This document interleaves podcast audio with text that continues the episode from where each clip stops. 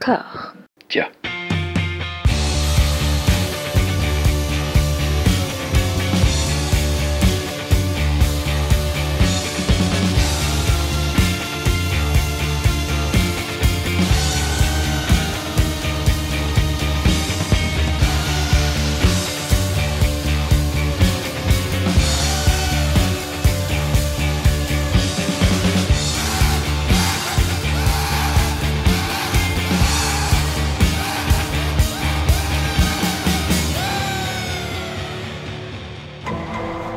Bonjour et bienvenue à toutes et à tous dans ce troisième épisode du procès des années 90. Je suis toujours en compagnie de Lelo Jimmy Battista. Comment ça va? Ça va très bien, François. On va bifurquer un peu par rapport aux deux précédents épisodes qui étaient consacrés à deux jalons, entre guillemets, de la culture américaine. Je mets les guillemets pour hackers, évidemment. Gros guillemets. Voilà, parce qu'il y a la tentation en fait de, toujours rester sur le, côté états-unien de, de, cette décennie, mais du coup pour euh, braquer un petit peu euh, sur les années 90 de, du, du, point de vue de la France, j'avais dans l'idée de parler de, de Déjà Mort, j'avais pas revu euh, avant de te le proposer, mmh. parce que moi c'était vraiment un objet bah, typique de cette, de cette décennie de, voilà, de fin d'adolescence, début adulte, point d'interrogation, et qui était vraiment dans, dans ce jus de l'époque, qui était le côté euh, bah, offensif, agressif euh, de ce, cette nouvelle vague du, du, cinéma français avec des jeunes auteurs qui étaient biberonnés au cinéma de genre, qui étaient biberonnés à Starfix, à l'écran fantastique, à Mad Movies, et qui voulaient voilà, botter le cul de toutes les institutions et qui voulaient faire du cinéma rentre dedans. Il y avait le côté romantisme junkie, hérité bah, de la, culture et la littérature américaine fin 80, début 90, Jay McInerney, Bret Easton Ellis évidemment, avec les succès d'année français qui commençaient à émerger, Frédéric Becbédé en tête. Il y avait le côté euh, musical, il y avait le côté euh, jeune scène euh, de, jeunes chiens fous dans, le casting. Voilà, il y a énormément de choses, énormément de choses. Tu l'avais déjà vu, toi? Euh, oui, je l'avais vu. Alors, j'avais aucun souvenir, euh, contrairement aux autres. Tu vois, à chaque fois qu'on, je pense, dans, dans, dans, ce, dans cette série, euh, je pourrais retracer le contexte assez précisément. Mais là, ça fait partie des films dont j'ai aucun souvenir de, où et quand je l'ai vu. J'imagine que ça devait être, ça devait même, même pas être en vidéo, ça devait être sur Canal Plus ou, ou, ou, sur une chaîne du câble, un truc comme ça. Ce qui veut dire que ça devait être chez quelqu'un d'autre, vu que j'avais pas Canal Plus ni le câble chez moi. Mais, mais oui, j'en avais gardé un souvenir, enfin vraiment un, truc très très très lointain.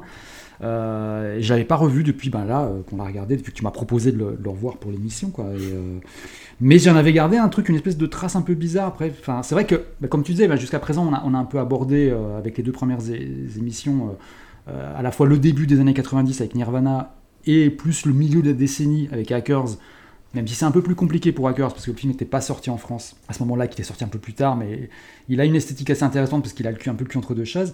Là, avec Déjà Mort, on est vraiment clairement sur la deuxième moitié des années 90. Je crois que j'avais déjà évoqué sur les deux précédents épisodes, mais pour les gens qui n'ont pas forcément connu la décennie ou qui étaient trop jeunes ou quoi, s'il y a vraiment un truc à garder un peu en tête et qui vaut, bah, qui vaut de toute façon pour quasiment toutes les décennies en fait, mais, là, euh, clairement, c'est que la, la première moitié des années 90 et la deuxième moitié, c'est vraiment deux choses complètement différentes. Euh, aussi bien en termes d'esthétique, d'état d'esprit, euh, même de politique en fait. La deuxième moitié des années 90, en gros, c'est comment on pourrait traduire ça C'est un espèce de mélange entre un, un, journal télévisé et le jeu vidéo Wipeout. Euh, avec des, espèces de lumières traçantes, de la drum and bass à fond, des gens qui ressemblent un peu aux Spice Girls ou à DJ Shadow, et puis, euh, puis Jacques Chirac à l'Elysée. Voilà, c'est un peu ça la deuxième moitié des années 90. C'est très très très très très différent de la première moitié. Et là, on, on, a quand même un parfait exemple avec Déjà Mort, parce que bah, justement là, la deuxième moitié des années 90, c'est un moment où comme tu disais, dans le cinéma français, on voit quand même arriver pas mal de nouvelles têtes qui viennent pas mal de la pub et du clip, voire les deux, qui ont un peu un discours à l'américaine, quoi. Genre, j'ai pas peur de faire du bourrin, du grand public, mais en même temps, j'ai mon style, je suis un peu visionnaire. Ils veulent, ils veulent clairement tracer une espèce de ligne de séparation bien nette avec les têtes d'affiche de l'époque, enfin, les vieilles qui sont, qui sont quand même beaucoup de vieux gars un peu encroutés. Dire, on est quand même à un moment où euh, on a toujours en tête d'affiche des gens comme Claude Berry, euh, Lautner, Chabrol, Téchiné. Euh, Sautet, il euh, y a encore même Claude Zidi, Francis Weber qui est toujours actif. Mais ils veulent aussi se démarquer, euh, ça c'est encore autre chose, ils veulent aussi se démarquer des jeunes réels, de, du type euh, Clapiche, Éric Rochant, Desplechin, Carax. Et donc parmi ces gens-là un peu qui, débarquent, tu as notamment, ouais, tu as cité Yann Kounen, bon c'est vrai que Kassovitz ou Gaspard Noé c'est encore un peu autre chose parce qu'ils viennent plus, de l'axe cinéma, quoi, on va dire je mets vraiment un peu à part Yann Kounen et Olivier Dahan qui viennent plus de la pub et du clip. Et en plus, Olivier Dahan, lui, il il, pareil, il a dans, le- dans le contexte de l'époque, il est assez intéressant parce qu'il rejette à la fois le cinéma français à la papa, il rejette le cinéma, jeune cinéma d'auteur, mais il rejette aussi Yann Kounen. c'est assez marrant, parce que j'ai trouvé vu des interviews où il disait non, mais moi ça m'intéresse pas, il rejetait, il rejetait clairement Yann Kounen et Luc Besson aussi. Quoi. Hmm. Euh, donc il y a un peu comme ça l'image d'un mec un peu seul contre tous qui est assez intrigante et puis il débarque avec ce film euh, bah, déjà où il y a que des jeunes acteurs qui à l'époque sont quand même soit totalement inconnus soit qui font encore qui sont seulement à peine en train de faire parler d'eux et qui se revendiquent en plus euh, assez ouvertement du film noir ce qui techniquement en ferait un quoi un, néo-noir tardif ou alors un néo-néo-noir je sais pas et, euh, et en fait le film n'a pas été simple du tout à se faire parce qu'il a été euh, rejeté par le CNC au prétexte qu'il était pornographique immoral et commercial. C'était les trois, les, trois mots-clés. Et finalement, en fait, c'est deux producteurs qui vont prendre le projet en main. C'est Romain Brémond, qui était en fait un ancien directeur de casting qui venait de passer à la production et qui avait notamment financé euh, Pigalle, Karim Dridi. Ouais.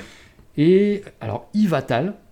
Yves Attal, c'est le père de Gabriel Attal, notre ministre de l'Éducation nationale. hein. Comment? Oui, oui, c'est le père de Gabriel Attal. Et en fait, ce type-là, il a un CV assez motocross. Il avait précédemment bossé sur Talon aiguille d'Almodovar et Action Mutante d'Alex de la Iglesia. Ce qui signifie qu'il y a quand même un- un- il y a une connexion entre Alex de la Iglesia et Gabriel Attal qui est assez. Euh, on peut le faire en deux coups, quoi. Mais oui, mais c'est vrai que maintenant tu le dis, on a vu Gabriel Attal par exemple chez euh, Christophe Honoré dans La Belle Personne. Enfin, c'est Ah, un bah, rôle de ouais. figurant, mais ouais. Bah c'est voilà, il y a- et en fait, bah, euh, plus proche de Déjà Mort, euh, donc Yves Attal avait aussi produit en 96 euh, Beauté volée de Bernardo Bertolucci, c'est un film cauchemardesque où, euh, où littéralement Bertolucci frotte sa caméra sur Liv Tyler pendant deux heures. Oui. Et quand je dis frotte, c'est je l'entends au sens de frotteur dans le métro. hein. C'est-à-dire, euh, c'est vraiment super embarrassant. On était en plein autour de la, folie de Liv Tyler. euh, euh, tout le monde s'arrachait. Et, et- et en fait, t'as ce, cette espèce de gros porc qui l'a fait venir dans un film qui se veut un peu classe, tu vois, Ouais. un peu respectable, film de grand maître européen comme ça. Elle y est allée toute contente, pleine de tendresse comme ça. Et, et puis en fait, euh, il, il lui a limite collé ses roustons sur le nez. Quoi. C'est, euh, ce film, il est, il est apocalyptique. Quoi. Moi, j'ai toujours, j'ai toujours eu vachement d'empathie pour Liv Tyler à cause de ce film. Je me rappelle avoir vu ce film et avoir trouvé ça mais infernal. Et euh, anyway, Sans transition. toujours est-il que, que voilà, voilà, bah, Robin Brémond et Yves Attal, ils, ils ont réussi à débloquer euh, 13 millions de francs, euh, ce qui, euh, dans le- le- l'euro d'aujourd'hui, euh, ça doit Deux peut-être millions. faire un, mil- un million, même pas 2 millions, je pense, un million et demi. Ouais. Pour- et puis en fait, du coup, bah, déjà mort, c'est quand même fait. Ça fait pas, c'est pas énorme, non pas, même pour l'époque. Et, et c'est un peu fait. à l'éco- le film, c'est un peu fait à l'économie. hein, ça s'est fait en deux mois. Et euh, l'équipe technique est essentiellement composée de, de- de potes ou de collaborateurs de- d'Olivier Dahan, quoi. J'arrive toujours pas à savoir si ça se voit ou pas, parce que comme le film, a- depuis 2023, forcément, le film fait euh, sous certains aspects un peu cheap, un peu machin. Voilà, moi je dois avouer que je m'attendais vraiment à voir un truc extrêmement embarrassant. Ça a vieilli, ça a mal vieilli, mais bon, on va y revenir dans les, dans, dans- dans les détails, mais je trouve que globalement, dans les très grandes lignes, le film fonctionne pas si mal que ça. D'accord. Bah, il repose sur des éléments euh, comme ça, enfin, de base, qui sont sur le papier en tout cas, qui sont assez intéressants, c'est-à-dire espèce de rencontre entre des ados paumés, euh, lambda, un peu fauchés, et puis des ados paumés, euh, au contraire, plein de thunes. Tout ça sous le fond de French Riviera et de, de tournage de cinéma porno. C'est des thèmes qui sont un peu vachement dans l'air du temps de la fin des années 90, mais je pense qu'aujourd'hui, ça fera encore les bases potentiellement d'un d'une bonne histoire. euh, et, et autant alors le côté film noir qui était annoncé, euh, faut un peu le chercher quand même. Euh, ou alors être un- peut-être un peu indulgent, je sais pas. Mais, mais il y a, par contre, il y a vraiment effectivement, comme tu disais, un, un truc à la Brett Easton Ellis, euh, et, et plus précisément à la moins que zéro, quoi, qui est, Ouais. qui est assez bien vu pour l'époque, pour le coup, et qui aujourd'hui passe finalement pas si mal, pareil, dans les grandes largeurs, hein. avec deux, trois scènes qui ont limite l'impression de sortir du livre, quoi. Enfin, il y a notamment, je pense, il y a un moment un échange de, de Benoît Magimel avec son, avec son père, qui est vraiment, tu sens vraiment qu'il qu'il- qu'il avait envie de faire un du Brett Easton Ellis, quoi. Bah, c'est surtout le. Enfin, moi, ça m'a fait penser vers la fin, quand le personnage de Romain Duris, qui est, euh, qui est chien fou, qui est Mm. complètement addict à la coke, qui est euh, complètement désemparé parce que ses parents sont morts et qu'il n'a plus rien à faire, qu'il n'a pas de, de guide, et Ouais. qui se laisse complètement euh, sombrer à la fin. Et il y a une scène où on le voit euh, en plan A3 euh, avec un autre couple, et ça m'a vraiment fait penser à la scène où, où Clé ouvre la porte sur Robert Downey Jr. bah, qui se prostitue. Exactement. En fait, moi, il y a, y a- y a- il y a comme ça trois scènes, je crois, qui m'ont qui m'ont fait penser direct au bouquin. C'est bah, c'est ces deux-là, celle de Magimel avec son père, celle de Romain Duris avec ce- cette espèce de, de partouze. Et t'as aussi le, le- le- le- la, la scène où quand ils arrivent pour la première fois, quand Zoé Félix euh, et, et- et son pote arrivent euh, pour prendre, faire, les, faire les premiers essais photos chez euh, Magimel, ils sont en train de regarder une espèce de snuff movie. Oui, Et euh, vraiment, il y, a- il y a aussi ce truc-là, à un moment dans, dans Moins que Zéro, ils regardent, un, ils regardent une espèce de, de vidéo de torture euh, euh, pendant une fête, pendant qu'à côté de ça, il se passe des trucs euh, dans d'autres Ouais. chambres et tout. Enfin, il y avait vraiment, voilà, je trouvais vraiment qu'il y avait, il y avait une inspiration là-dedans qui marche plus ou moins bien, quoi, voilà, effectivement. Ouais, très honnêtement, c'est un film que j'ai vu, je pense, 3-4 fois euh, à l'époque. C'est-à-dire vraiment ouais, fin quand même. 90, début 2000, parce que j'avais un copain qui était fan et qui était vraiment dans ce, ce, ce truc. euh, ouais, on est complètement euh, destroy, euh, on va en teuf, en soirée, euh, on Ouais. est un peu désenchanté, on lit du Teston Ellis. euh, voilà, c'était vraiment là-dedans, quoi. C'est quand je dis procès des années 90, c'est aussi procès de mon adolescence, hein, soyons Oui. clairs. Et aussi, il y avait ce côté on était très, on est plus jeune que toi de, de quelques années, du coup, Mm. et on était à fond dans cette nouvelle scène du cinéma français qui avait envie de Ah botter oui, le cul des institutions et, euh, et Ouais. voilà. Et on tolérait même euh, Graham Gitt, tu vois, le, le ciel est à nous, euh, les kidnappeurs, ce genre de, choses. Et déjà mort, c'était euh, oui, c'était logique. Et en même temps, maintenant, avec le recul, moi, je le prends vraiment comme la, la fin de cette époque-là. C'est-à-dire Kassovitz s'était fait démonter euh, avec Assassin. Mm. Euh, Kunen, Doberman, bah voilà, ça savait plus aux sales gosses et aux ados. euh, nous, mais il y avait- y avait scission générationnelle, clairement. Ouais, vraiment. Alors que ça, ça mangeait un peu au râtelier, tu vois, vraiment de la littérature de guerre des années 70, mais réactualisée avec ce côté. Oui, oui, c'est ça. voilà, Pu- punk proto-MTV. C'est bizarre comme expression et comme catégorisation, mais pour moi ça fait sens. Mais tu vois, là, en revoyant le, le- le- le film, euh, Ouais. je me disais sur le, justement la, la façon dont ils arrivent à capturer, parce que bon, euh, moi j'étais pas forcément de- dans, dans un truc un peu similaire, mais je connaissais plein de gens qui étaient exactement comme ces gens-là, quoi. Enfin, que ce soit du côté euh, euh, Zoé Félix ou du côté Magimel et Romain Duris, mais je trouve que pour comparer avec, avec d'autres films, des, des films avec des thèmes assez proches, d'ado à la dérive, etc., qui partent complètement en vrille. Euh, Déjà mort, c'est bon, c'est beaucoup moins bien par exemple qu'un film comme, euh, mais là on est sur le cinéma américain, comme Bully de Larry Clark qui va sortir 3-4 ans plus tard. Et par contre, je trouve que c'était très au-dessus dans la représentation, hein, toujours des ados et tout, de d'un film comme L'Appât de Tavernier, tu vois, qui est, Oui. qui est sorti quelques années avant, parce que Des Amors, ça sonne juste, ça sonne juste en fait. Je trouve les persos, voilà, comme je disais, on a croisé des comme ça, ils, ils exis- ils existaient vraiment comme ça, ils s'habillaient comme ça, ils, se comportaient comme ça, quoi. Et voir, revoir le film d'ailleurs, ça m'a justement rappelé justement de certaines personnes ou certains trucs ou des situations. Et euh, il y a des tics aussi assez bien vus, des trucs, des trucs de langage et tout. Alors que tu vois, l'APA, c'est vraiment des jeunes vus par le prisme d'un- type qui, a- qui, qui vient d'un cinéma français beaucoup plus bourgeois, beaucoup plus, euh, beaucoup qui est plus, vieux quoi aussi quoi. Et euh, c'est pas du tout, du tout le même regard. Et là-dessus, c'est- là-dessus que je trouve que par rapport à l'époque, déjà mort euh, s'en sort pas trop mal quoi. Après, après, c'est sûr qu'il y, y a- des tonnes de trucs à redire, mais en, moi, en revoyant le film, ce qui m'a vraiment sauté aux yeux, c'est que je trouve qu'il y avait, il y avait comme trois parties distinctes, trois vitesses, quoi, dans le film. Et à chaque fois, tu sais que c'est encore plus corsé que la fois d'avant. C'est-à-dire qu'en gros, moi, je trouve que la première moitié du film se tient à peu près. Ah ouais Et après, il y a plein de petits trucs à revoir, mais en gros, si tu pars juste le, le- la façon dont ça se met en place et tout, ça se tient à peu près. Pour moi, il y a vraiment une bascule complète quand euh, ils vont chez le dealer et qu'ils trouvent, ils prennent des, ils, ils- enfin, ils repartent avec des flingues. Oui. Bah déjà, c'est la situation est un peu ubuesque. quand même. Et puis surtout, c'est qu'après, à partir de là, tu sens que voilà, le film commence vraiment à perdre des boulons, quoi, tu vois, en cours de route, quoi. Il y a, il y a notamment, tu vois, par exemple, Magimel, qui était très bien jusque-là, en retenue et tout. À ce moment-là, il commence à rentrer dans une espèce de registre un peu à la Sean Penn. Ouais. Euh, il fait des grimaces, il fait, des- il fait toujours cette tête un peu qui fait Qu'est-ce qui m'arrive hein, C'est genre, euh, terrible ce que tu viens de dire, mais tu as raison. Voilà. et, puis, et puis en fait, le, le- le tempo accélère vachement d'un coup, ça, ça hurle tout le temps. Alors merci Romain Duris. Oh, putain. Mais Romain Duris, il faut expliquer, il était vraiment dans cette phase de, la- de sa carrière, il avait été révélé au grand public par son rôle dans euh, Le Péril jeune de, de Ouais, Clapiche. exactement. Côté grande gueule, rigolard, etc. Et en fait, c'est quelque chose qu'il a vraiment accentué euh, pendant toute cette décennie, en fait. C'est dans Doberman, euh, c'était sa signature, ouais.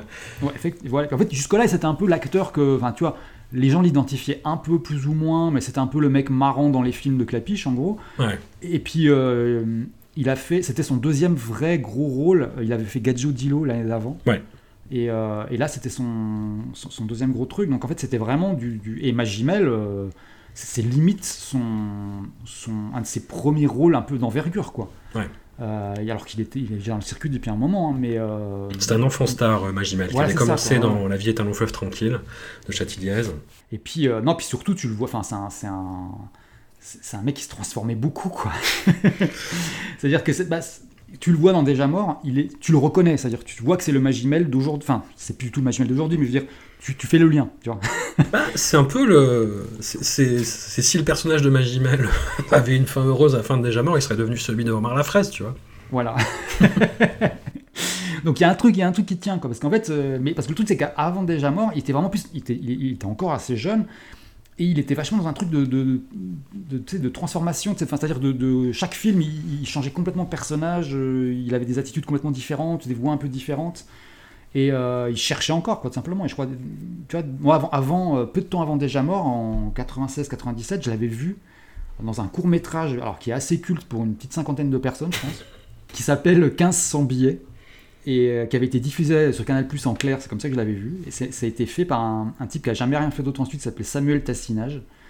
Et dans lequel, dedans, tu as euh, Édouard Baird, Benoît Magimel, tu as aussi Julie Gaillet. Mais alors, ce qui est marrant, c'est qu'ils ont tous des petits rôles. Et en fait, le rôle principal du court-métrage, il est tenu par un type qui joue dans Déjà Mort, mais qui a vraiment un tout petit rôle. Il joue un des deux caméramans que Romain Duris s'engage pour euh, filmer leur porno au bord de la la pète ton piscine. rôle en plus, ouais. Voilà. Ouais. Et, et, euh, et en gros, enfin, je raconte juste des trucs parce que ce, ce court-métrage, on peut le voir sur YouTube. En gros, l'histoire, ça se passe à Paris et t'as donc un, ce mec, donc ce caméraman de déjà mort, qui est ultra fauché et qui, euh, qui, qui, en fait, pour, pour se refaire, va chez un pote à lui qui lui doit 1500 balles.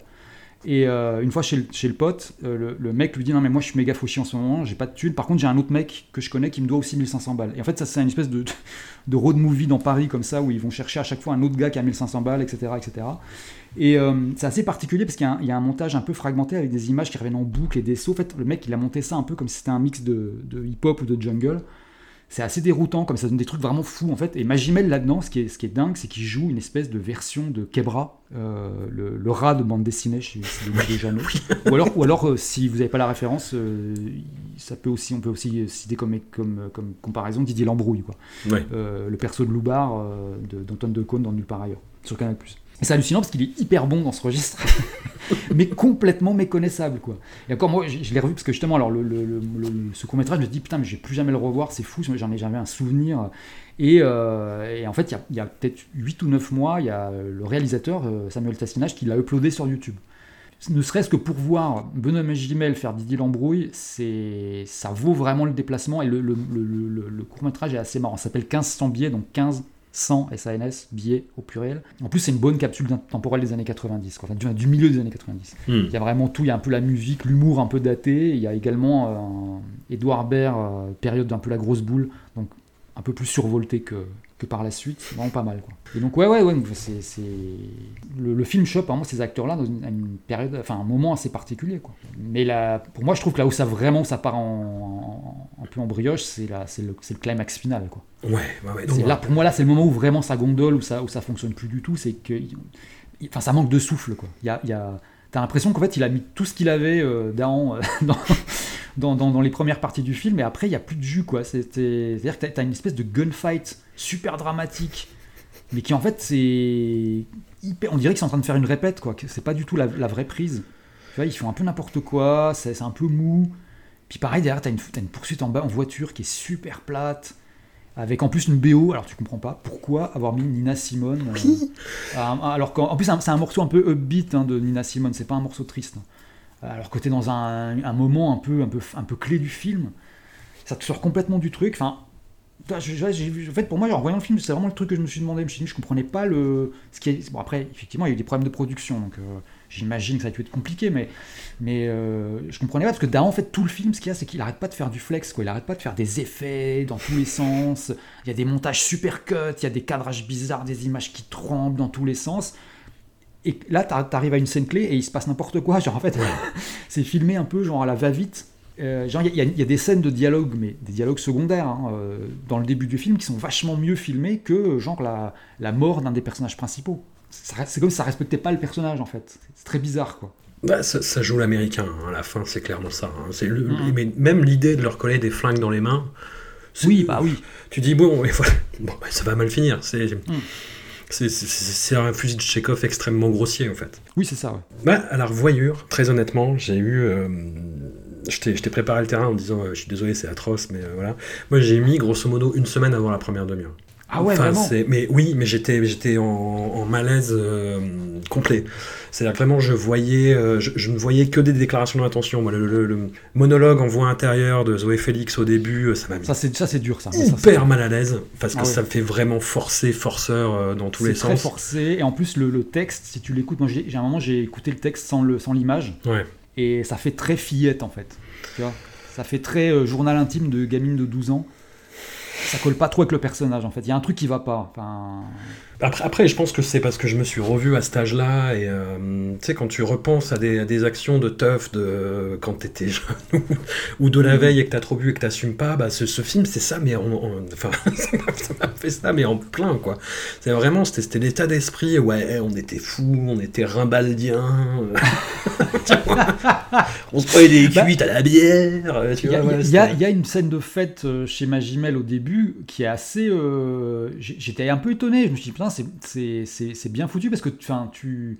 C'est typique la scène de film, la, la fête de film, Hmm. mais il montre des trucs justement que tu vois pas dans les films qui sont presque plus du. du- du- c'est presque du YouTube avant l'heure, quoi. Ouais. Tu vois, t'as des gens qui gèrent dans un coin, il y a tous les petits détails qu'il n'y a pas généralement dans les films. Hmm. Et ça, j'avais trouvé ça. enfin, en fait, ce qui m'a, moi, ce qui m'a le plus euh, agréablement surpris, moi j'ai eu moins de mal à le regarder, mais, mais euh, c'est que j'ai trouvé que les persos, euh, il y avait un truc quand même. Enfin, tu vois, par exemple, justement, le perso de Magimel était, euh, il y avait un truc ambigu qui était, qui marchait pas trop mal, quoi. Ouais. Euh, D'ailleurs, t'as- pas trop de mal à capter pourquoi il est comme ça, pourquoi il réagit comme ça, pourquoi il a l'air aussi un peu plus responsable par moment que les autres. Euh, Il y a un truc comme ça, quoi. Pareil, enfin, par moments, tu vois, Zoé Félix, je me disais, mais je comprends pas, son perso n'a aucun sens. Mais en même temps, parfois, tu me disais, ben non, mais en fait, il, a une, il a une trajectoire un peu euh, intéressante quand même, quoi. C'est-à-dire que, parfois, moi, je me disais, genre, je regardais le film, je me disais, mais, mais qu'est-ce que tu fous là, en fait? Ouais. Casse-toi Enfin. Et, et elle a en plus, elle a, elle a au moins dix fois l'occasion de se barrer. mais mais c'est vrai qu'en même temps, elle est dans un schéma qui fait qu'elle peut pas trop se barrer parce qu'elle veut absolument euh, se faire de la thune très rapidement et se barrer, alors qu'en fait, elle, est- c'est- enfin, se fait. Moi, c'est surtout les. Enfin, se fait prendre au piège par un truc. Moi, c'est surtout les, les, les- les personnages les plus euh, transparents finalement qui, qui, qui- moi, qui, qui sont infernaux, quoi. Enfin. Romain, toi, les personnages les plus monolithiques. C'est-à-dire que les personnages un peu ambigus, ça fonctionne à peu près. Mais tu Romain Duris, c'est. euh, Alors, il, il joue très bien l'énorme blaireau. hein. Romain Duris dans ce film-là, c'est euh, quelqu'un qui fait euh, crisser une, une fourchette sur une ardoise, quoi. Oui, c'est vraiment ça. Chaque scène avec Romain Duris, envie- je me cachais, tu vois, je me disais, ah, il, est, arrête. il est là pour ça en fait. hein. Il Ouais. est vraiment là pour, pour, pour euh, mettre les- l'aiguille dans le rouge et être, être vraiment euh, insupportable. En plus, alors je sais pas si t'as vu, il est fl- flanqué d'une espèce de pote mutique qui s'appelle Nils, Oui. qui est vraiment le Matthew Lillard du film. Il faut qu'on garde ce, ce fil rouge quand même. Cette espèce de mec avec les cheveux hérissés et qui a vraiment, il a, il a trois lignes de dialogue et c'est les, les trucs les plus orduriers et crasseux de tout le film. Oui, c'est vrai. C'est euh, hallucinant, quoi. Et euh, non, pour moi, le, le- le- le- la vraie anomalie du, du film, c'est le, c'est le rôle principal, quoi. C'est euh, Andrea, là, qui est joué par Clément Siboni, Ouais. que moi, très vite, dans ma tête, j'avais rebaptisé Melville Poupresque.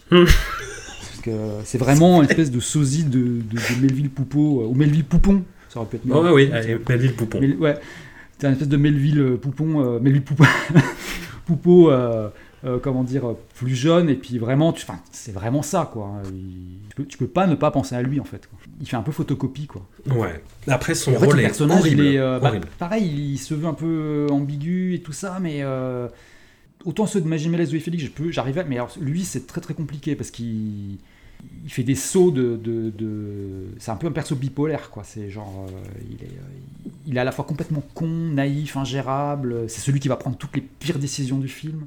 C'est euh, après en même temps, c'est le- le moteur quand même. Il joue très mal le mec déchiré, moi, je trouve. Ah oui, oui, oui, oui, oui. Et Alors quand il est c'est- défoncé, c'est catastrophe. C'est une catastrophe. Et il y a cette scène de, en boîte de nuit où avec Mm. Romain Duris, ils essayent de convaincre une nana de poser, enfin de faire des photos coquines. Mm. Et lui arrive en disant Ouais, tu veux pas foutre pour des photos de charme? Et, euh, et je crois qu'il y a du. C'est là, à ce moment-là, qu'il y a du placebo sur la bande son. Hmm, non, c'est dans la fête. C'est dans la fête après. Ouais. C'est la, la, la dent que j'ai sur, contre ce film, c'est surtout de m'avoir fait entendre, entendre 3 secondes d'un morceau de placebo. Plus de 3 secondes d'un morceau Bah, de placebo. ce placebo, euh, à, à l'époque, c'était euh, c'était hip, hein, c'était euh, Oui, fou. oui. Ça, il y a toujours des aficionados et euh, partez en fait. Placebo, il y, a- il y a eu une histoire, je sais pas si tu avais vu, où Brian Molko, le chanteur, s'était fait prendre, en fait, s'était fait paparazzer. Euh, dans un jardin parisien euh, en famille en fait c'est-à-dire promener euh, son Ok, euh, non, je connais pas cette histoire. il, il promenait son, euh, son enfant en landau avec sa compagne et il avait porté plainte contre le. Et vous pouvez chercher, vous cherchez la, la formulation exacte. Il avait porté plainte pour atteinte à son image de marginal. Ah ouais? Ouais. C'est le- l'intitulé exact. J'ai pas suivi. Enfin, le, le- ce, ce groupe, j'ai que des histoires un peu comme ça. euh, Ouais. bah, notamment, à un moment, ils avaient. Il y a eu un moment de leur carrière, c'était après le deuxième album, je crois, où ils avaient euh, un deuxième guitariste sur scène. Hmm. Et c'était un mec genre qui ressemblait un peu plus à Frank Black que qu'à un membre de Placebo, tu vois. Ouais. Et ils l'ont- il, le- il y jouait sur scène, il était sur scène, il était planqué derrière, un- derrière une espèce d'ampli. Parce qu'il correspondait pas au look du, du groupe. quoi. Et c'était, mais euh, enfin, c'est un truc qui a, qui a vraiment, genre, le peu de, de- de tolérance que j'avais pour ce groupe a vraiment disparu à ce moment-là. Après, c'est un truc, moi, j'ai pas vraiment de. Je les ai vus en concert pas mal de fois parce que Mhm. c'était un groupe qui tournait beaucoup et qui était effectivement très présent dans la scène et tout. Et en plus, c'était un groupe qui avait réussi à ce truc un peu malin de de- d'avoir la sympathie des gens qui étaient dans la scène indépendante, euh, un peu underground et tout, parce qu'ils ils étaient potes avec, avec des gens à la cool. euh.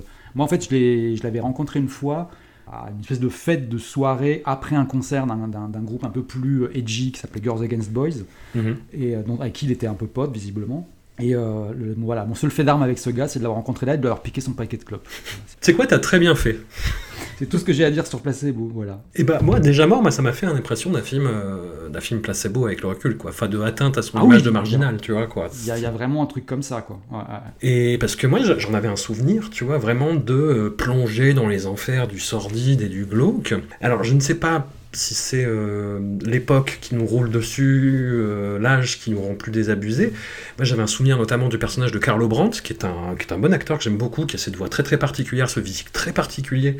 Et j'en avais vraiment le, souvenir de euh, l'ordure absolue. Alors après, c'est pas, c'est pas quelqu'un de classieux dans le film, mais tu vois, Non. par rapport à ce qu'on sait maintenant de l'industrie pornographique, tu vois, par rapport à Pierre Woodman, c'est charmant. Moi, ce qui m'a surtout étonné, c'est le, c'est le, le- ouais, le, enfin, le, le look des, des méchants. Enfin, on dirait qu'on dirait qu'on est dans Plus belle la vie. hein. Enfin, Quand même, ouais. ouais, c'est, il y a, pas un truc vraiment euh, très. euh, Alors, c'est, que ça reste quand même assez sombre, mais, euh, mais je pense que ça, les, ça, ça a beaucoup, beaucoup, beaucoup perdu effectivement. Parce que moi, j'en ai parlé avec des gens. Justement, j'ai eu le temps d'en discuter vite fait avec des gens qui l'avaient vu à l'époque. Ils m'ont tous, ils m'avaient tous dit, bon.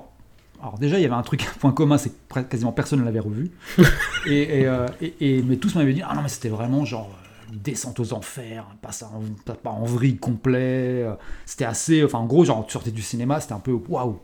Ouais. Et, et- et là, tu fais effectivement comme tu dis, quoi. C'est, je pense qu'il y y a à la fois le fait d'avoir euh, vieilli, d'en avoir vu d'autres, et puis de d'en avoir vu d'autres aussi à l'écran, quoi. C'est-à-dire que c'est assez light maintenant par rapport Ouais. à ce qu'on peut voir aujourd'hui, quoi. Et à ce qu'on connaît également, c'est-à-dire effectivement, comme tu disais, si tu- bah, rien que sur le milieu du porno, si tu lis les enquêtes qu'il y a eu dernièrement sur, qui ont été faites par Le Monde, tu, tu es dans un autre level quand même. Non, puis même de ce qu'on sait de l'époque, enfin du, porno à l'époque, tu vois, Mm. c'était euh, c'est- c'était un petit peu une époque d'officialisation en- entre guillemets du porno. On voit d'ailleurs des actrices de, de- de films de l'industrie euh, française de cette époque-là euh, qui font des petites apparitions. C'était, oui, il y avait la cérémonie des Hautes d'Or à Cannes. Oui, oui, c'était vraiment. Enfin, l'industrie était, était vue de manière complètement différente. Enfin, moi en plus, enfin, Mm. c'était pas tout à fait la même époque, mais euh, quand je suis arrivé à Paris en 2005, de- enfin non, je suis arrivé en 2003-2004, mais oui, voilà, c'était en 2004, je pense. Je traînais avec quelques personnes qui bossaient dans ce milieu-là. Les gens que je rencontrais qui étaient de ce milieu-là et étaient plutôt, euh, ça, ça, me donnait pas une image très dark en fait. Mm. A- Alors sans dire que c'était le pays des bisounours, hein, mais, mais euh, enfin, enfin, les gens que je rencontrais étaient, étaient euh, des gens à peu près normaux. Quoi. Ouais. Enfin, ça me donnait pas une impression de, de glauquerie ou de, ou de, ou de, ou de milieu vraiment. euh, voilà, il y, il y avait, il y avait des gens d'autres milieux qui me faisaient beaucoup plus euh, bad tripper, quoi. Bah après, c'est pas pour c'est pas pour minimiser ce qui se passe non plus dans le film, où il y a surtout, Mm. enfin c'est c'est que le milieu dépeint par rapport à ce qu'on sait aujourd'hui euh, paraît. Oui, euh, c'est très soft. Voilà. ouais. Il y a une scène avec des Japonais ou, euh, ou des, des investisseurs japonais où il dit voilà, je leur ai dit que tu, es 16 tu as 16 ans.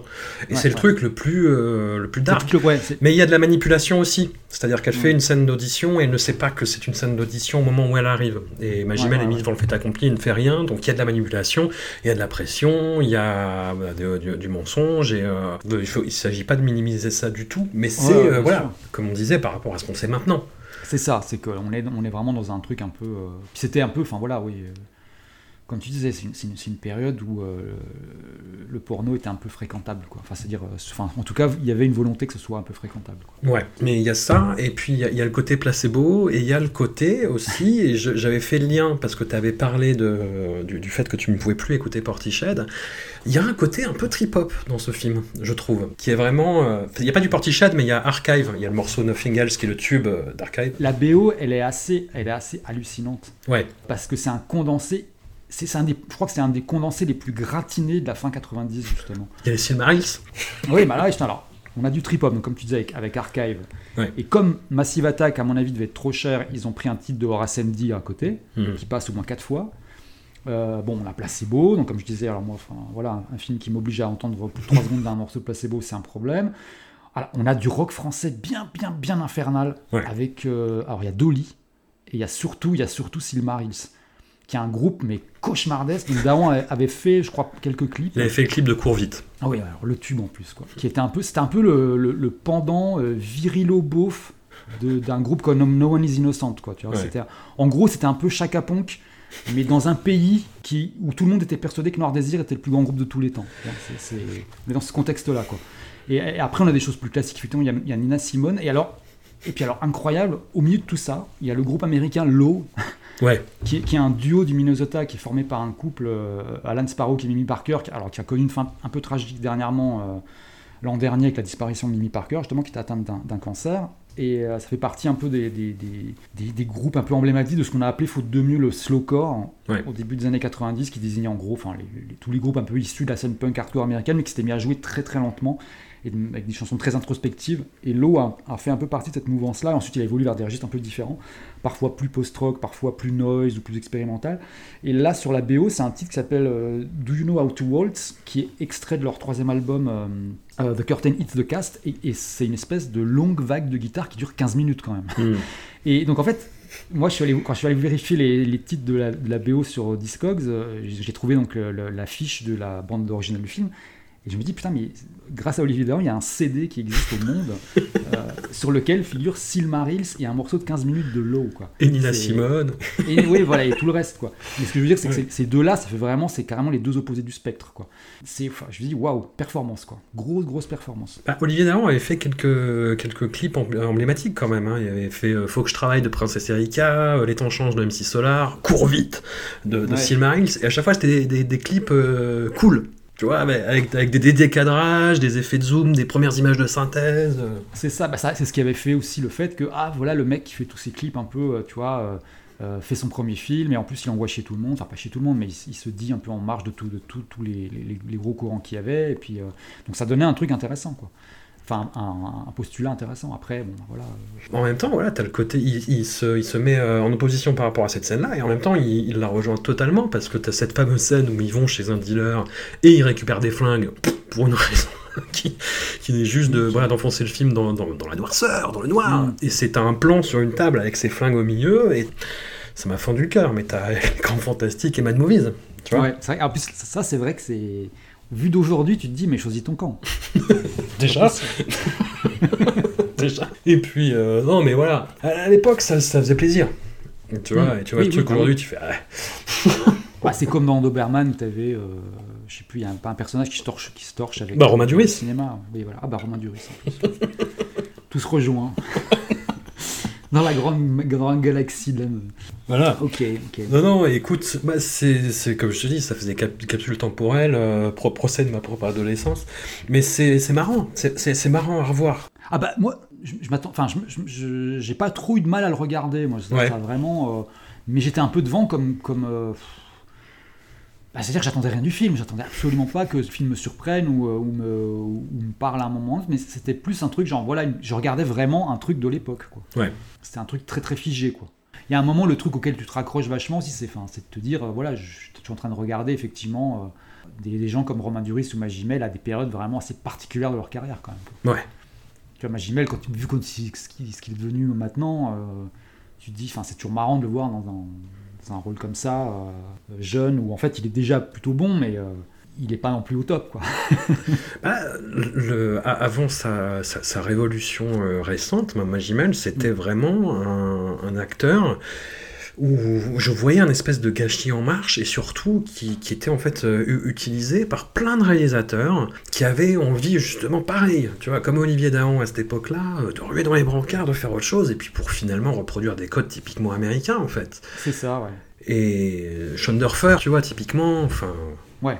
Non, mais enfin, moi, je m'imaginais, c'était un peu, pour rejoindre notre autre série de, de podcasts Nick Fury, c'est presque un peu, enfin, c'est en tout cas un sentiment un peu, un peu similaire à ce que je peux avoir avec Nicolas Cage, c'est-à-dire que c'est genre de type, tu, tu, tu, suis un peu de loin, tu te dis, il y, a quelque chose d'intéressant, il y mais il y, avait jamais le, déclic, quoi, et euh, surtout là, pour le coup, Magimel, il joue dans un, quand même dans un paquet de trucs infernaux, quand même. Hein avant, avant de commencer à faire des trucs euh, vraiment d'une autre, enfin, avant de prendre une autre ampleur, quoi. Hmm.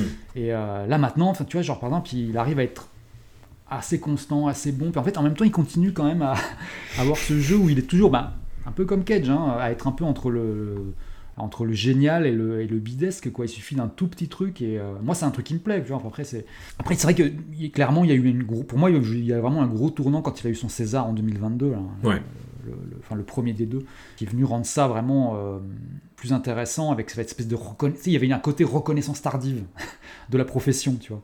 Euh, le fait que voilà c'est bon on l'a compris on, officialise le fait que oui on, aurait dû euh, prendre, te prendre un peu plus au sérieux plus tôt puis après le, fait bon il y, a eu ça plus qu'il enchaîne avec Pacifiction derrière qu'il en a valu un autre derrière. Il y a un peu son Pacifiction en plus c'est un peu son, pour, continuer dans, la comparaison avec Cage c'est un peu son bad lieutenant a la Nouvelle-Orléans quoi. Ouais. C'est, il est toujours à, à, 1 mm de l'effondrement total quoi. comme le film d'ailleurs hein, mais, euh, pour moi enfin après moi c'est un film que j'adore je sais que toi t'aimes moins mais, mais c'est comme de regarder presque, tu vois, euh, Philippe Petit sur sa corde entre les, entre les tours du World Trade Center. C'est du funambulisme extrême. Non, mais moi j'adore, euh, j'ai des réserves sur Pacifiction, mais j'adore Magimel dedans. Et comme ah, j'adore, je déteste De son vivant de Emmanuel Berco, qui est son premier César du coup, euh, hmm. qui, est, qui, est, un film que je trouve vraiment très très limite. Dans, sa façon de te, de te, secouer en disant chiale, chiale, regarde, regarde, il crève, chiale. Et c'est vraiment atroce, mais Magimel est incroyable dedans. Hmm. Après Magimel, ouais, c'est très compliqué parce qu'il y a eu la série Marseille qui a été un peu l'apogée de la Zumba. Euh, ah oui, Magimel. à ce moment-là, euh, c'était genre euh, Magimel est fini. Voilà, il enchaîne sur les petits mouchoirs d'eux et tu te dis bon, bah, c'est fini, ça suffit. Voilà, c'est ça. Et puis tu as cette révolution derrière. Il a, il, a, il a refait des films pas terribles. Il a fait. Bah, le, film est, Allez, j'ai pas envie de tirer dessus, mais Jack Mimoun, moi je suis pas très, je suis pas très fan. mais il, il est très bien dedans il est très bien dedans. Omar la fraise, il est incroyable dedans. J'aime mieux le film, mais il oui, est. Omar la fraise est bien. Il est, mais lui, mais j'adore. Moi, c'est une, de mes scènes préférées quand hmm. il est de, l'année, quand il est défoncé avec l'espèce de dealer et qu'ils font on danse, on danse, on danse, on danse, on danse. Mais j'ai, mais j'adore cette scène, tu vois. Moi, j'ai joué Omar la fraise, mais cette scène, hmm. j'ai ce pouvoir-là tu vois, en tant que, maître de la projection, de la remettre autant de fois que je veux. je crois que je me la suis faite, mais dix fois d'affilée. Mais tu devrais le faire pendant une projection, surtout.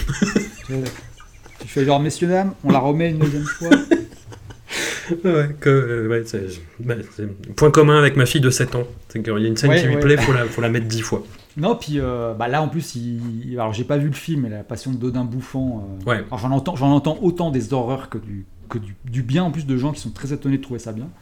Qui, qui, en fait bon paye aussi son côté. Enfin, c'est un peu le film euh, avec son histoire, avec cette, histoire des Oscars qui est un peu quand même chelou, hmm. où en fait il va représenter la France alors que tout le monde attendait Justine Triet. Donc, mais bon, donc, il y a une suspicion quand même de, de, vouloir, vouloir faire payer Justine Triet pour ce qu'elle a dit quand elle a reçu sa palme, ce qui n'est pas totalement. Euh, enfin, ce, qui, ce qui tient debout. Ce qui est complotisme à 55%. Oui, voilà, c'est ça. mais, euh, mais oui, oui, euh, enfin, c'est voilà, c'est vraiment il est sur une, sur une phase très très différente. Là. Ouais. ça, ça a mis du temps, quoi. Mais c'est oui, c'est redevenu un des meilleurs. pareil, enfin, Carbone d'Olivier Marshall. Mais c'était celui qui se sentirait le mieux un peu. Hmm. Donc voilà pour Magimel. On adore, on adore Magimel. Vraiment euh, le, plus, le, plus spectaculaire euh, changement de, de, braquet. Euh. et, de consécration. Et moi, je suis content, je suis très très content pour lui. Voilà, quelqu'un qui a toujours visiblement ses démons, mais c'est pas grave, qui, qui, qui en vit très bien. Ah oui, oui, enfin, ouais, c'est clair que c'est un peu compliqué. Moi, j'avais pu le rencontrer après, ben, pour faire la couve de Libé, on a fait pour, la sortie de Pacifiction, et bah, le gars est super intéressant, quoi. Ouais. en plus, il reste, enfin, tu vois, moi, le, jour où j'ai fait l'interview, c'était chez lui, et il refaisait sa cuisine, quoi. Donc il était en survette avec une truelle à la main. Enfin, c'était, c'était. Non, puis c'est un gars qui, qui, est assez généreux quand il parle, quoi. Enfin, qui, te donne des trucs, euh, qui te raconte des trucs et qui est, qui est, euh, qui est assez passionnant, quoi. Qui en plus a une conscience assez, euh, assez, assez lucide sur ce qu'il a fait, ce qu'il a, sur la trajectoire de la carrière et tout. Je, vais te faire du mal, mais euh, pour rester sur la, catégorie que sont-ils devenus, Romain Duris? Voilà, c'est un autre délire. Bah, il s'est mis à arrêter de hurler euh, à partir de l'auberge espagnole, donc 5 euh, ans plus tard. Le moment où Romain Duris s'est mis arrêté de hurler. Je sais plus. Alors, justement, je regardais la, filmo, je, je sais pas, il faudrait que j'essaie de trouver à quel moment je l'ai pas trouvé complètement. C'est très dur. En fait, j'ai rien contre lui. C'est-à-dire que moi, je sais qu'il y a plein de gens plein de gens qui adorent Duris et plein de gens qui le détestent à mort. Hmm. Euh, moi, j'étais vraiment dans l'indifférence absolue avec ce gars. Non, je sais pas. Euh, le, en fait, j'ai vu, j'ai vu euh, quelques-uns de ses films un peu emblématiques, mais j'ai pas. quand je vois la filmo, ça fait peur quand même. Hein. Ouais. Je me souvenais pas qu'il y avait autant de trucs déglingos comme ça. Euh, ah, je suis pas du tout fan de sa saga avec Lapi, justement, l'auberge espagnole, ah machin russe. moi non plus. Horrible. non, non, non et non. Euh, quand il joue dans les Audiards, là, c'est pareil, c'est non. Ouais. Euh, enfin, de toute façon, Audiard, c'est non. Fleuve Noir. Ah, ah oui, Fleuve Noir, mais ça, c'était la... ça, c'était le, petit diamant inattendu, le Fleuve Noir. dans, dans, un genre un peu particulier, quand même, faut, faut le dire. Ouais, ouais, sur le procès des années 2010, il viendra lourd, lourd, lourd. Ouais, parce que là, c'est vraiment c'est un vrai nanar moderne. Ah, c'est une catastrophe. C'est une. Ouais. Faut le voir si, si, voilà, si vous voulez voir à quoi ressemble un nanar de. Un nanar contemporain. non, non, et dans les trucs récents, tu vois, euh, en attendant Bojangles, euh, Final Cut, euh, Eiffel, putain, c'était nul, ça, c'était horrible. Ah, Eiffel, c'est vraiment nul. Ah, euh, dans Les Trois Mousquetaires, il n'était pas, il était pas complètement nul. Enfin, il était assez drôle. Il était assez drôle. Et bah, Le règne animal, il paraît que c'est bien, moi je l'ai pas vu. Je, j'apprécie l'effort, mais je suis pas, je suis pas totalement fan. J'ai, enfin, j'ai plein de réserves. Je trouve ça hyper euh, lourd métaphoriquement. C'est-à-dire que tu, tu comprends, tu, tu, vois le truc et t'as envie de leur dire à la moitié du film non mais arrêtez, ça va, ça va, c'est clair, euh, arrêtez d'en rajouter. Et Romain Duris, il est, euh, il est, il est touchant. Il est mm. touchant, il est un peu en arrière-plan, il sait pas trop ce qui se passe, il a aucune prise sur les événements. Et ça va, il chante du Pierre Bachelet, ça va. Ces films où on chante. on chante dans la voiture avec les fenêtres ouvertes. Ah, et oui, bah oui, c'est la France, la France éternelle. L'ouverture de la Coupe du Monde de rugby. Ouais, ouais. ok, putain. Zoé Félix, moi j'ai pas trop suivi ce qu'elle a ah, fait. Zoé Félix, elle, a, euh. elle, a, le filmo, mais dantesque. Ouais. Euh, Aussi bien Les Cœurs des Hommes que Captif, qui était pas mal, Captif. Mais bon. Oh, putain, ouais, c'est. En fait, ouais, parce qu'elle, pour le coup, déjà mort, c'est vraiment son tout premier film. Ouais. Et quand tu regardes ce, que, ce qui suit derrière, c'est. Euh, la buzz. Elle a, joué dans, elle a joué dans H, elle a joué dans La Buzz. Ouais. Et Le cœur des hommes. Du coup, c'est pas. Le cœur des hommes, euh, putain. L'incruste. Souvenez-vous, cette, cette, cette, époque de l'histoire où Titoff représentait quelque chose. Alors, le comédien, hein, pas l'acteur X. Oui, oui, oui. Ouais. C'est incroyable de se dire ça. Tiens, je crois que l'acteur X est un meilleur acteur que le. non, mais j'y pense. Tout le monde est meilleur que ce mec-là. Enfin, je, oui. sais pas, c'est hallucinant. Ouais, ouais, elle a fait le cœur des hommes 2 aussi. Bienvenue chez les ch'tis. Ouais. Et Clément Siboni, je, oui, je sais pas, il imprime pas en fait. Effectivement, c'est un Melville Poupeau. Il a euh, continué à faire des films, mais, euh, mais pareil, c'est genre le mec, il est, il est transparent quoi. Tu vois, je, je, regarde sa filmo et je dis euh, ah mais oui, c'est vrai, ah mais oui, ah mais oui, c'est bah, lui. Pareil, je me suis fait la même réflexion, c'est-à-dire je me dis ah, bah, ah c'est vrai qu'il joue là-dedans. Mais c'est un type qui ressemble tellement. En fait, en plus, en, plus, en vieillissant, il a perdu sa ressemblance avec, avec euh, Melville Poupeau, mais il ressemble à, à plein d'autres gens, en fait. Mais tu vois, c'est euh, il est dans The Walk de Robert Zemeckis, c'est Jean-Louis, et euh, effectivement, c'est quelqu'un, ah bah quand une production américaine arrive à Paris, tu dis, bah oui, bah lui, tu veux un Michel Bah voilà. Clément Simoni. un français typique. Il est, j'ai lui. il est bien, il est ponctuel. Euh, il boit de l'eau. C'est fou, ça. pareil, sa filmo, c'est dingue. Il, joue dans un, film, un, clip de Kylie Minogue, par exemple. Ouais. Et par, ah non, par contre, il, a, il, fait une voix dans 50 nuances de grec depuis au moins un bon petit moment là. Je vois, il a, il a beaucoup d'épisodes à son actif. Je sais pas ce que c'est que cette série. C'est une série animée sur Arte, je crois. Visiblement. J'ai failli dire, ah oui, mais je. Non, non, mais je non, ouais, suis en train de regarder, je me dis genre waouh, il y a plein d'épisodes de ce truc. euh, et, euh, ouais, ça a l'air d'être un truc sur Arte ou TV5, un truc comme ça.